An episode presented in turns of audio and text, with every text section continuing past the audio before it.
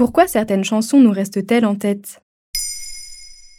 Merci d'avoir posé la question. Ça nous est déjà arrivé à toutes et à tous d'avoir une chanson qui nous reste en tête. Une mélodie plus ou moins longue, quelques phrases, une série de notes coincées dans notre esprit pendant un certain temps. Et d'ailleurs, cela touche 90% d'entre nous au moins une fois par semaine. Ces airs coincés dans notre cerveau, cela porte un nom. Des vers d'oreille, comme des vers de terre qui grouilleraient dans nos oreilles. C'est le psychiatre allemand Cornelius Eckert qui invente cette expression en 1979, l'esprit probablement occupé par le hit de l'époque. Et cent ans plus tôt, Mark Twain en parlait déjà dans une de ses nouvelles, Le cauchemar littéraire. Mais à quoi ça tient ce phénomène? À plusieurs choses qui ont tour à tour intéressé des psychologues, musicologues ou encore neuroscientifiques. Depuis des dizaines d'années, ils et elles ont étudié la question.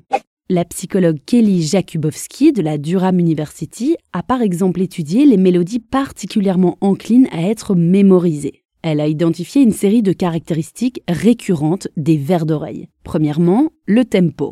Il est souvent plus rapide que la normale. C'est le cas par exemple dans la musique What is Love de l'artiste Hadaway. Et puis, il y a la mélodie, souvent facile à reproduire, comme dans les comptines pour enfants ou certains tubes étonnamment basiques dans leur composition. C'est le cas de Bad Romance de Lady Gaga et ses cinq notes. Le titre est d'ailleurs largement cité dans l'étude de Kelly Jakubowski.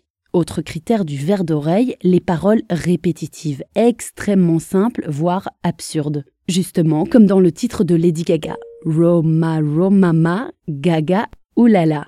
Mais il n'y a pas que la composition d'une musique qui nous pousse à la retenir. Et quoi d'autre alors? Nous ne sommes pas égaux face au phénomène des vers d'oreille. C'est ce qu'a constaté le neuroscientifique Nicolas Farrugia, qui a étudié le sujet. Il a observé que pour une partie d'entre nous, avoir une chanson en tête arrive bien plus fréquemment que pour d'autres, et peut même s'avérer agréable.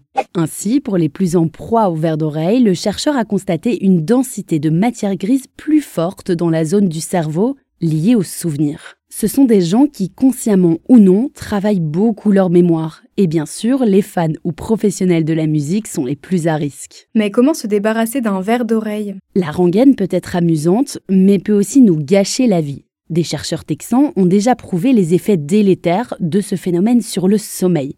Nicolas Farrugia confie avoir été plusieurs fois contacté par des gens qui avaient la même chanson en tête depuis 25 ans et qui n'en pouvait plus. Contre ces refrains incessants, il y aurait quelques techniques. D'abord, écouter en entier la musique qui nous reste en tête, pour aller au bout de celle-ci. Mais aussi mobiliser son cerveau pour neutraliser le vagabondage de l'esprit, qui donne lieu au verre d'oreille. Le sudoku, les puzzles, les chewing-gums même, sont des activités qui peuvent court-circuiter un esprit chantant. Et puis sinon, au pire, on peut toujours chanter à voix haute.